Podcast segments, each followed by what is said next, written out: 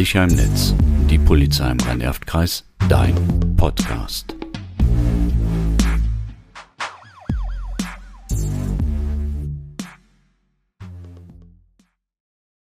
Herzlich willkommen zu unserem Podcast mit dem Thema Sexting. Mein Name ist Martina Rautenberg. Und mein Name ist Guido Kümpel. Wir arbeiten beide bei der Kriminalprävention. Sexting setzt sich zusammen aus den Worten Sex und Texting. Es beschreibt das Versenden freizügiger Fotos oder Videos von sich selbst, die dann über das Internet, also oft über WhatsApp oder Snapchat, verschickt werden. Für viele junge Menschen ist das heutzutage normal, ihre eigene Sexualität online zu entdecken. Also ich finde es ja heftig, wie jung die heutzutage damit anfangen. Das ist schon lange kein Erwachsenending mehr. Manche machen das als Liebesbeweis, zur Selbstbestätigung oder einfach nur zum Ausprobieren. Viele denken aber leider nicht darüber nach, welche Folgen das haben kann.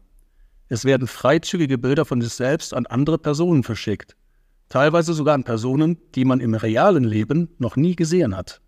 Ja, Tinder macht's möglich. Und bei den Kindern und Jugendlichen sind es halt andere Apps, in denen sie Personen kennenlernen. Snapchat, Insta und Co.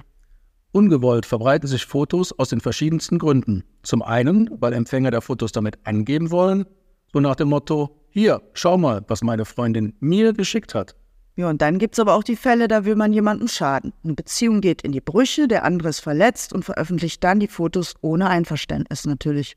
Fakt ist, habe ich erst einmal ein Bild verschickt, habe ich keine Kontrolle mehr darüber. Ja, und Bilder verbreiten sich. Und das Netz vergisst ja bekanntlich nichts. Es kann zum Mobbing führen. Betroffene brechen alle ihre sozialen Kontakte ab, ziehen sich zurück, werden krank darüber, haben Suizidgedanken oder beenden sogar ihr Leben. In letzter Zeit wird mir allerdings häufig von Schulen berichtet, dass es den Schülerinnen und Schülern gar nichts ausgemacht hat, dass sich ihre Nacktfotos, Sex- oder Selbstbefriedigungsvideos verbreitet haben. Im Gegenteil, die waren sogar stolz drauf. Ich kann mir das nur so erklären, dass man heutzutage viel früher mit Pornografie in Berührung kommt. Im Internet ist alles zu finden, größtenteils auch ohne Altersprüfung. Hm. Sieh dir doch einfach mal die Influencer an, wie die sich oft selbst darstellen und posen, Freizügigkeit wird von vielen vorgelebt. Ja, stimmt, da hast du recht. Das bringt ja auch Klicks, ne? Aber das ist zum Glück nicht immer so. Genug Jugendliche haben schon das richtige Bauchgefühl. Sie wollen es eigentlich nicht machen, werden aber unter Druck gesetzt. Um den oder die Partnerin nicht zu verlieren, machen sie es. Was auch krass ist, manchmal vermischt sich das Ganze ja auch mit Cybergrooming. Also ich denke da an die Elfjährige, die sich in den angeblich 13-Jährigen online verliebt hat. Es war natürlich ein Erwachsener, der sich als Junge ausgegeben hat.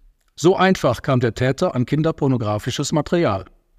Oder Online-Bekanntschaften, die das erbeutete Material dazu nutzen, um Geld zu erpressen. Sie drohen mit der Veröffentlichung, wenn nicht gezahlt wird. Das sogenannte Sextortion findet man überwiegend bei den Erwachsenen.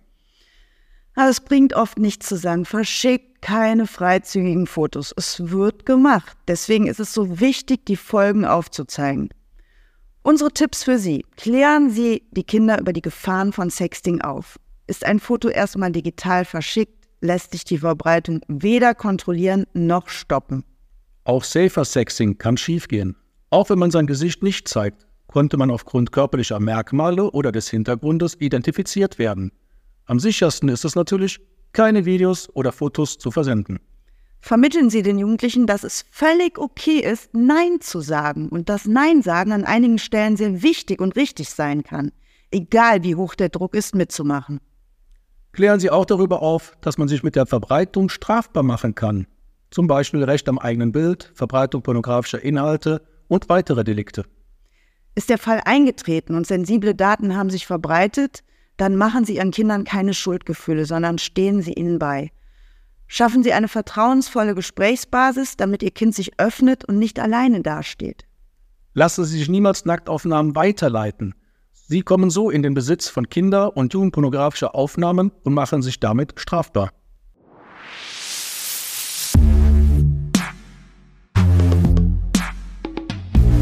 Diese Podcasts sind eine erste Orientierung zu den jeweiligen Themen. Sprechen Sie uns bei weiterem Informationsbedarf gerne ein.